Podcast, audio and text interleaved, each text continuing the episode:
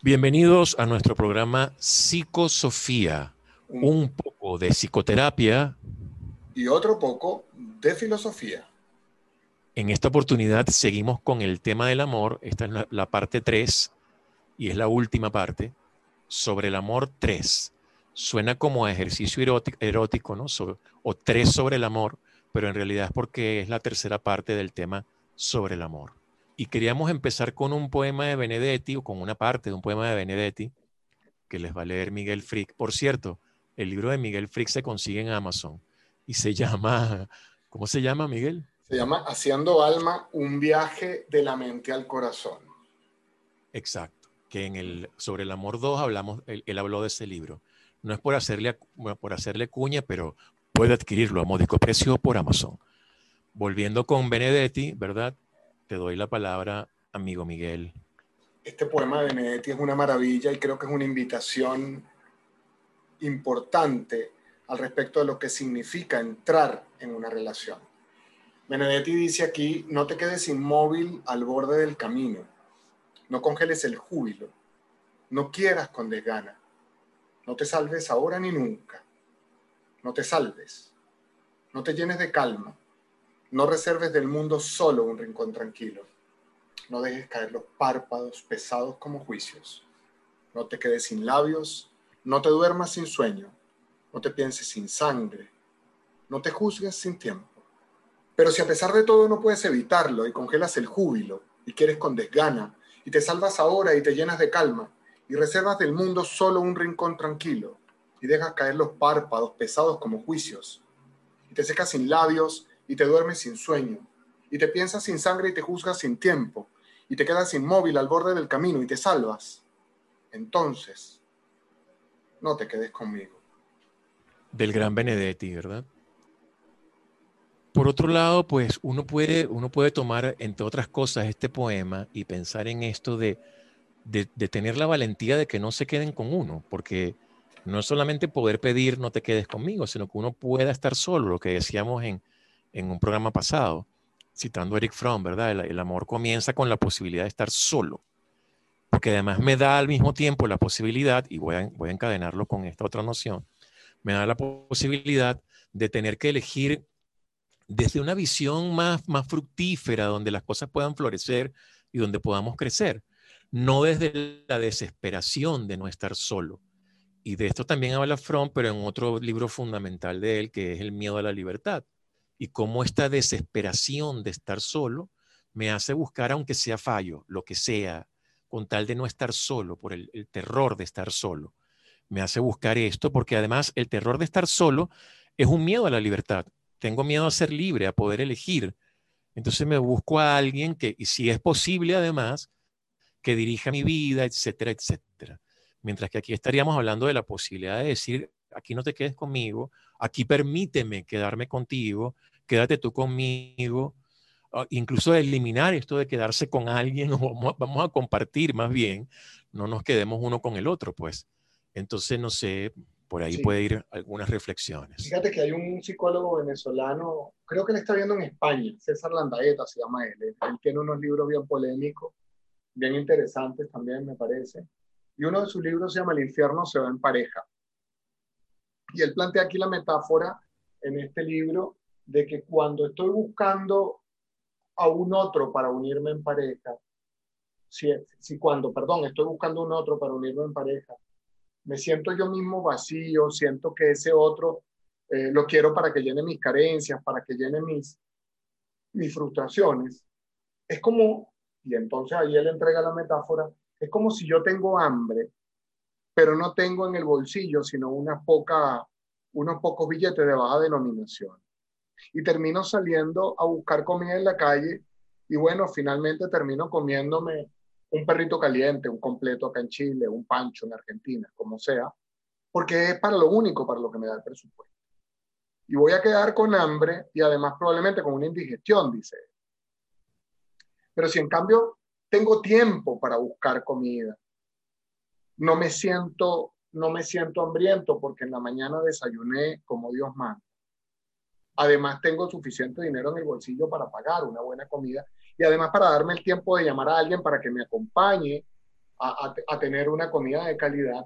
Entonces lo que va a ocurrir cuando como va a ser una cosa diametralmente opuesta. Va a ser una comida que voy a disfrutar, una comida que voy a poder elegir, una comida donde me voy a dar un gusto. Y así más o menos es cuando yo he hecho el trabajo del conocimiento propio, cuando yo he transitado por saber quién soy y por entender que no requiero a alguien que llene mis vacíos personales, sino que requiero a alguien que me haga que, que me que donde nos acompañe, que me haga compañía, pero en, buen, en el buen sentido. Un alguien con quien compartir mi felicidad y no un alguien que me, que, que me debe hacer feliz. Es bien distinto cuando yo comparto la felicidad que tengo con un otro a cuando busco a un otro para que me haga feliz. Porque entonces allí comienzan los problemas en la relación, ¿no? Claro, exacto. Empiezo a buscarlo como una muleta, ¿no? Como una, como una, una, especie de pastillita de la felicidad. Con lo cual, imagínate lo que le estoy cargando encima, encárgate de mi felicidad. Y además es una trampa muy clara porque si yo no me puedo encargar de mi felicidad, no se va a poder encargar de mi felicidad nadie. Por mucho que me bajen en la luna, etcétera, si yo no he logrado ese mecanismo para poder acceder a contextos donde me siento mejor, hay bienestar, hay más felicidad, no va a haber manera. Por eso la, la importancia de comenzar con uno, el trabajo de uno, que, que hemos venido hablando de eso, ¿verdad? A lo largo de estos programas sobre el amor. Y aquí pienso también en, cómo la, en la famosa relación sadomasoquista, que también la menciona Eric Fromm en El miedo de Mari, que es bastante común, aunque sea en su versión light, pero es bastante común encontrarse a alguien que se anula y otro que hace de sádico, del, el, que, el que orienta, el que dirige, el activo, y otro que se anula y hace de masoquista.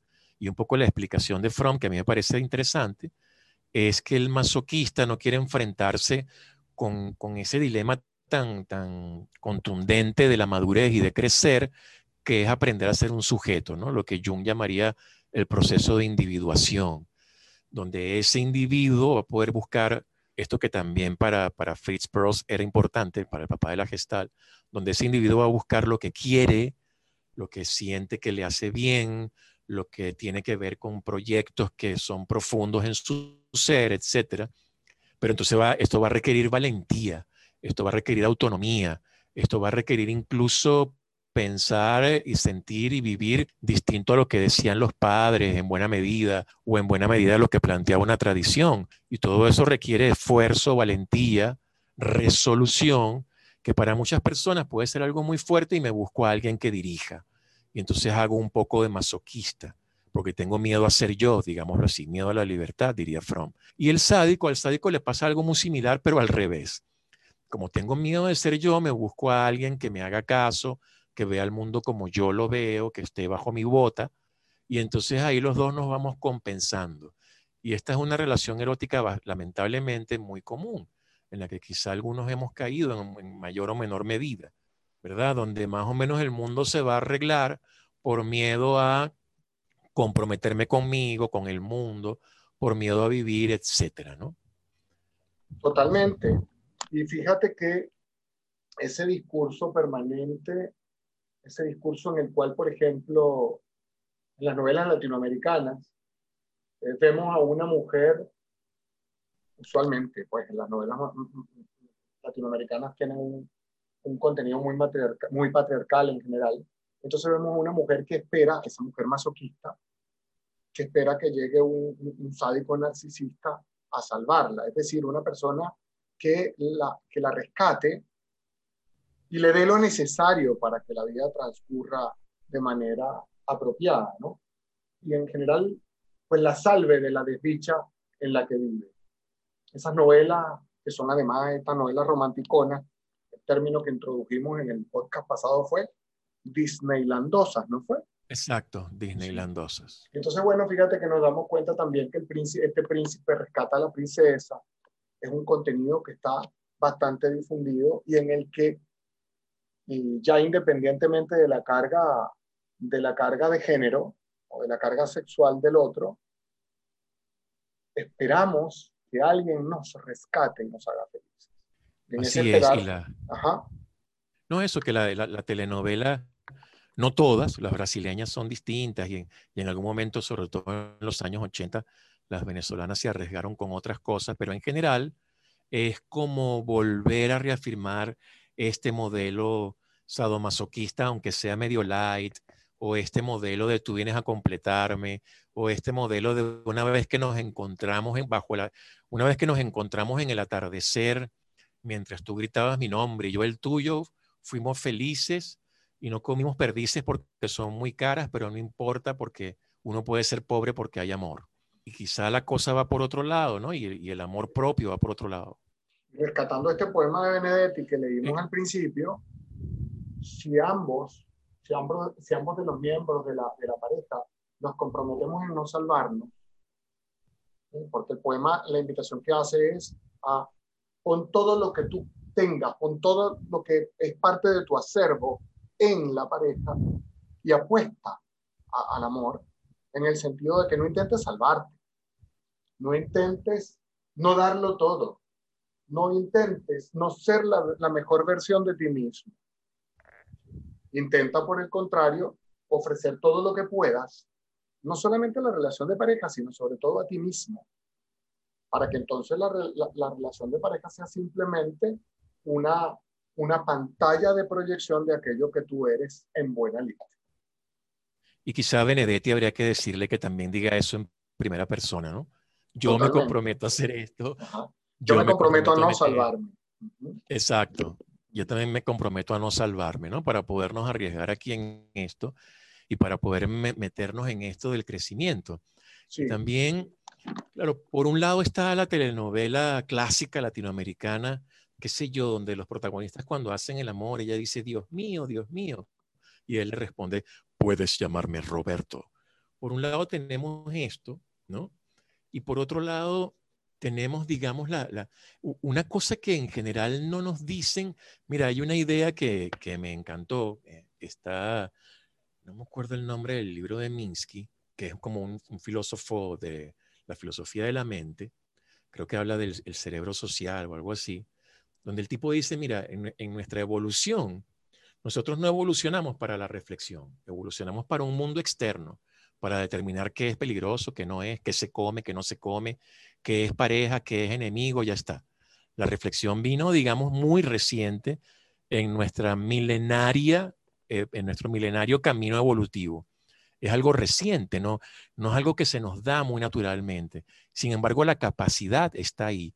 Y el llamado a esa, reflexión está ahí desde hace más de dos mil años, más o menos en todo el mundo, o quizá desde hace más tiempo, quizá desde hace más tiempo, pero digamos, es relativamente reciente. ¿Y por qué digo esto? Porque, porque también estamos hablando de que viene una, una tarea relevante, que es reflexionar hacia nosotros, incluso más que reflexionar, darnos cuenta, tomar conciencia. Y en general no nos enseñan eso, a tomar conciencia ¿Qué estamos haciendo? ¿Qué es realmente lo que nos dicen, Pao, Pao, eso está mal, pero está mal según mamá, está mal según la sociedad? Y yo, respecto a mí, pero no solamente con, lo, relación a lo que está bueno o malo, sino con relación a mi felicidad, por ejemplo, que tampoco nos crían por ese lado. Entonces, ¿qué, ¿En qué estoy tomando conciencia? ¿Qué estoy haciendo? ¿Qué le estoy indicando al otro? ¿Cómo aparece mi fantasía para deformar al otro y al mundo? ¿Cuál es el trabajo que tengo que hacer sobre mí mismo para poder partir de esa soledad y comenzar a encontrarme conmigo, con el mundo y con los demás? Sí, este, este ejercicio de hacernos conscientes que estás proponiendo es vital. Y de nuevo, pudiéramos pudiéramos pensar, pudiéramos caer en la tentación de, creer que es una estupidez. Pero ¿cómo, no, ¿cómo nos piden que nos hagamos conscientes si somos individuos conscientes? Y la verdad es que la inmensa mayoría del tiempo la gastamos en generar acciones no conscientes. Incluso nuestras respuestas aparentemente conscientes están contaminadas de una gran cantidad de respuestas inconscientes. Entonces nos molestamos, pero no tomamos conciencia de que nos molestamos. Nos entristecemos, nos ofendemos, nos ah, frustramos y no tomamos conciencia de por qué nos están ocurriendo estas cosas y nos volvemos una máquina de respuestas automáticas ante estímulos que también son automáticos de la pareja. ¿En qué nos convertimos? Nos convertimos en dos perros tratando de mordernos la cola sin darnos cuenta que nos estamos mordiendo la cola. Nos convertimos en dos seres que fundamentalmente reaccionamos ante estímulos respuesta sistemáticos sin parar la calecita, ¿no? Sin parar esta vuelta interminable, porque ninguno de los dos justamente es capaz de decir, bueno, pero ¿qué estamos haciendo? ¿Por qué no intentamos hacerlo distinto? Y de nuevo, en el ejercicio gestáltico, ¿qué estoy haciendo? ¿Por qué no intento hacerlo distinto? Entonces aquí viene, aquí viene una respuesta automática del paciente cuando, cuando uno le lanza esto. ¿Por qué yo tengo que cambiar? ¿Por qué no cambia él o ella? Si ella me ofende o él me ofende, ¿por qué yo tengo que hacerlo distinto? Bueno, porque la única cosa, eh, el único ente sobre el que tienes alguna posibilidad de, de modelación y de transformación, eres tú no eh, de tu pareja. Tú lamentablemente no puedes producir cambios, o yo no puedo producir cambios en ti. Yo puedo producir cambios en mí. Con suerte esos cambios te pueden inspirar, pero no puedo producir mayores cambios en ti, sino en mí. Y si tú no cambias, bueno, entonces yo tendré que tomar algunas otras decisiones Pero no puedo pretender estar vaciando constantemente mis contenidos sobre ti porque tú eres el responsable o la responsable de mi infelicidad y de mi frustración. Y además, yo creo que uno tiene que hacerse responsable de lo que está pidiendo, porque de pronto le estás pidiendo a alguien que cambie algo que no era relevante y que solo era parte de mi neurosis y de, mis conductas obsesivo-compulsivas. Entonces, es que tú eres una persona que, que cuando estás solo habla, me consta porque una vez te oí, bueno, ¿qué importa? Eh, porque además es una actitud bastante recomendada por los psiquiatras cuando uno está solo, para no sentirse tan solo. Digamos, la, la, locura está si estás esperando que el, que, el, que el escritorio te responda, pero de resto es bastante sano. Entonces también es asumir la responsabilidad de qué es lo que, lo que estoy pidiendo, cuidado, porque puede ser una cosa narcisista. Yo tengo que asumir eso. Y por otro lado, creo que también podemos desembocar en la noción, en una especie de noción de democracia o de igualdad que, yo creo que tiene que aparecer y por supuesto soy el primero al, que me lo digo, ¿no? Es, una, es parte de mi propio proceso, poco a poco, todavía me falta, estoy en el kindergarten de eso, que es aprender a esa noción de igualdad, de democracia, eh, incluso con, con, niños pequeños o con adolescentes, no importa, y, y, uno podría decir, pero ya va, no puedes pensar que los niños pequeños van a ser iguales en el sentido de tomar decisiones, no, no va por ahí iguales en, derechos y en ciertos deberes, iguales como seres humanos. Recuerdo a alguien que contaba de su hijo al que le habían enseñado a, pedir argumentos y que las cosas no sean órdenes caprichosas.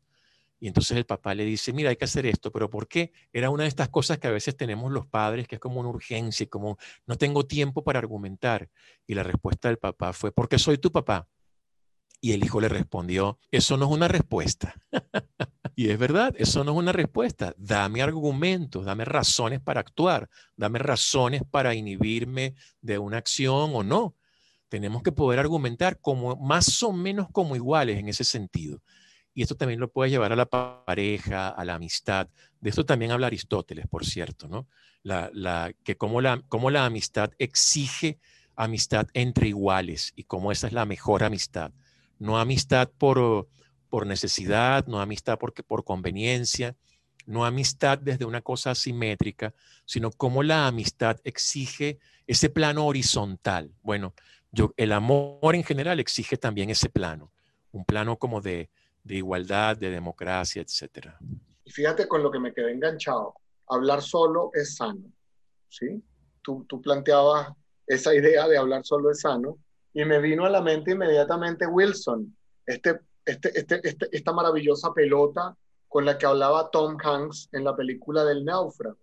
Y quizás si esa pelota no hubiese estado allí y él no se hubiese creado ese alter ego imaginario, no hubiese logrado sobrevivir a esa soledad. Eso también nos, nos muestra una cosa muy potente. Si yo no soy capaz de hablar conmigo mismo, si yo no soy capaz de dialogar conmigo mismo y de confrontarme conmigo mismo, en la buena y en, la, en las malas, ¿cómo voy a ser capaz de confrontarme con el otro? si yo no tengo la capacidad de sostener un diálogo interior y de cuestionarme interior, interiormente, y no, no de cuestionarme en, en, términos de juicio, no estoy hablando de juzgarme, sino de cuestionarme, simplemente de, de preguntarme si lo que estoy haciendo es la mejor posibilidad que tengo. Si no soy capaz de hacer eso conmigo, entonces ¿cómo puedo pretender llevar esa acción a mi pareja, a mi compañero o compañera? Eso me parece importante de esta idea que tú estás trayendo, ¿no? Muy, muy importante. Sí, y, junto con eso, por ejemplo, tener cuidado de las trampas que nos sacan de ahí, que nos sacan de, de la reflexión. Yo siempre digo que las neurosis, mis neurosis, y de ahí se me ocurre generalizar, son astutas. agarran lo más inteligente de nosotros, disfrazan la cosa de nobleza. No, este, no, no estoy yendo contigo a recibir el año porque tengo que quedarme con la abuela porque soy muy noble. Claro, no lo decimos así, decimos pobre, la, pobrecita la abuela, me voy a quedar con ella porque nadie se queda con ella. Y de pronto la abuela está feliz sola o se podría venir conmigo pero yo lo disfrazo y en realidad es mi miedo de que si voy con otra, con mi pareja, cree que puede haber mucho compromiso, o es mi miedo a que entonces no me quieran porque no acte bien con la abuela y no estoy haciendo lo que quiero y lo que en el fondo deseo. ¿Verdad? Las neurosis son muy astutas y nos sacan de esta reflexión de seguirme viendo, de este camino de seguirme haciendo consciente. Porque al disfrazarse de nobleza pareciera que todo está bien. No, no, no es que yo tal cosa, es que soy noble. No es que estoy dejando de trabajar en mí, es que tengo que ir a trabajar a ganarme el pan. Yo no puedo andar en esto todo el tiempo, porque voy a andar meditando o andar, no lo lamento, tengo que ir a, conseguir el pan. Qué noble soy, qué trabajador soy. Son trampas que van apareciendo en las relaciones con uno mismo y con los demás. Y como, por ejemplo, la duración. Las relaciones que tienen 40 años. Yo conocí un matrimonio que además hicieron un negocio juntos y tuvieron como 40 años juntos y cuando se separan, bueno, un poco el planteamiento de ella es que nunca estuvo enamorada, pero que él le parecía el, sujeto correcto. Y el planteamiento de él es yo no puedo vivir sin alguien y se casó con la primera que aceptó. Y no estoy juzgando, solamente estoy planteando cómo luego de 40 años no necesariamente había una relación, digamos, con un amor fructífero en el sentido más profundo, etcétera, etcétera, etcétera. Podía incluso no haber habido amor, durante esos 40 años, porque duración no equivale a éxito dentro de esa relación amorosa. Y, por último, hablar también de la inconsciencia, porque hemos hablado de la conciencia, pero hablar también de la inconsciencia y hablarlo desde, se, me ocurre hablarlo desde los, personajes de ficción, ¿verdad? Hay un, hay un teórico del guion cinematográfico, Robert McKee, que dice una cosa muy interesante. Dice, los personajes y es interesante, perdón, porque se parece a los seres humanos, esto que voy a decir. Los personajes tienen dos deseos y tú los construyes a partir de esos dos deseos, el consciente y el inconsciente. El que termina ganando es el deseo inconsciente. ¿Y cómo sabes cuál es tu deseo inconsciente? Porque es lo que terminas haciendo.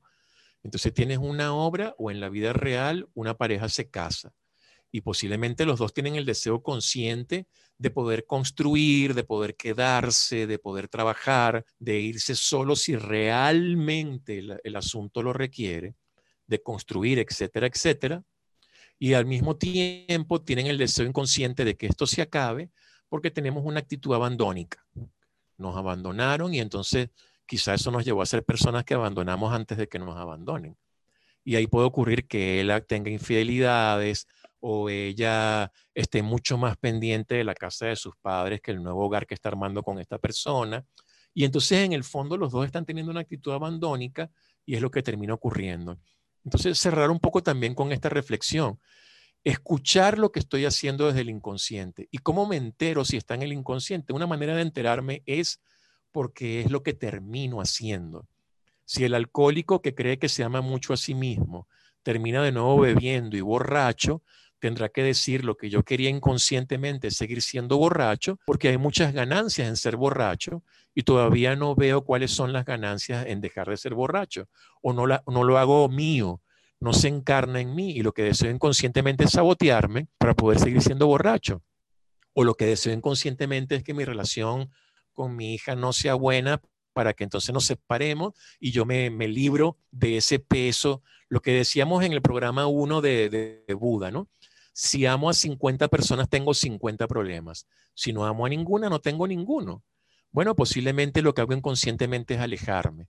Entonces, eso, eh, porque el deseo inconsciente es el que termina ganando. ¿Y cómo me entero de que está ahí? Porque es lo que termino haciendo. Si en efecto actué coherentemente, chévere. Pero si hice lo contrario y me saboteé, adivina cuál era mi deseo inconsciente. Y entonces entrar ahí y preguntarme qué quería, por qué lo quiero, por qué me quiero sabotear, cuál es el miedo, etcétera. Sí, yo también quiero dejar una, una última invitación partiendo de todo lo que hemos venido hablando a lo largo de estos tres podcasts, la única forma que tengo de mejorar la calidad de la, del espacio de pareja es mejorando la calidad de mi relación conmigo. La única cosa de la que me puedo hacer responsable es de mí. Y por lo tanto, cuando dialogo con mi pareja, la única cosa de la que puedo dialogar realmente es de lo que yo soy y de lo que yo siento decía Peirce en la famosa oración gestáltica, yo soy yo y tú eres tú. Y eso parece una, de nuevo, parece una simpleza, pero es una simpleza avasallante. Yo solo me puedo encargar de lo que yo soy y tú tendrás que encargarte de lo que tú eres, para que ese yo y ese tú, cada uno bien diferenciado, lo logremos aportar en la relación de pareja para crear un ente nuevo no producto de nuestras frustraciones, sino producto de, ojalá, nuestra mejor, nuestra mejor apuesta sobre lo que somos en primera persona. Y en línea con lo que dices, Miguel, en la medida en que trabajo sobre mí, lo demás viene, viene solo. O sea, viene, viene solo, me refiero a, es una consecuencia. En la medida en que trabajo sobre mí, una mejor relación con otra persona es una consecuencia en la medida en que trabajo sobre mí, una mejor relación con la sociedad. Es decir, un, loco en el mal sentido menos, un psicópata menos, un, agresor menos. En la medida en que trabaje sobre mí, también doy eso a la sociedad, a la pareja, a la familia, a los amigos. Viene, viene como consecuencia, pero arranca conmigo ese proceso y ese trabajo. Y entonces ya para cerrar, una pequeña cita musical de El Puma. Amar se aprende amando. No sé qué quieras decir tú, Miguel. Nada, yo en este momento me paro en la tribuna y aplaudo esa, esa calidad vocal de mi compañero psicosófico.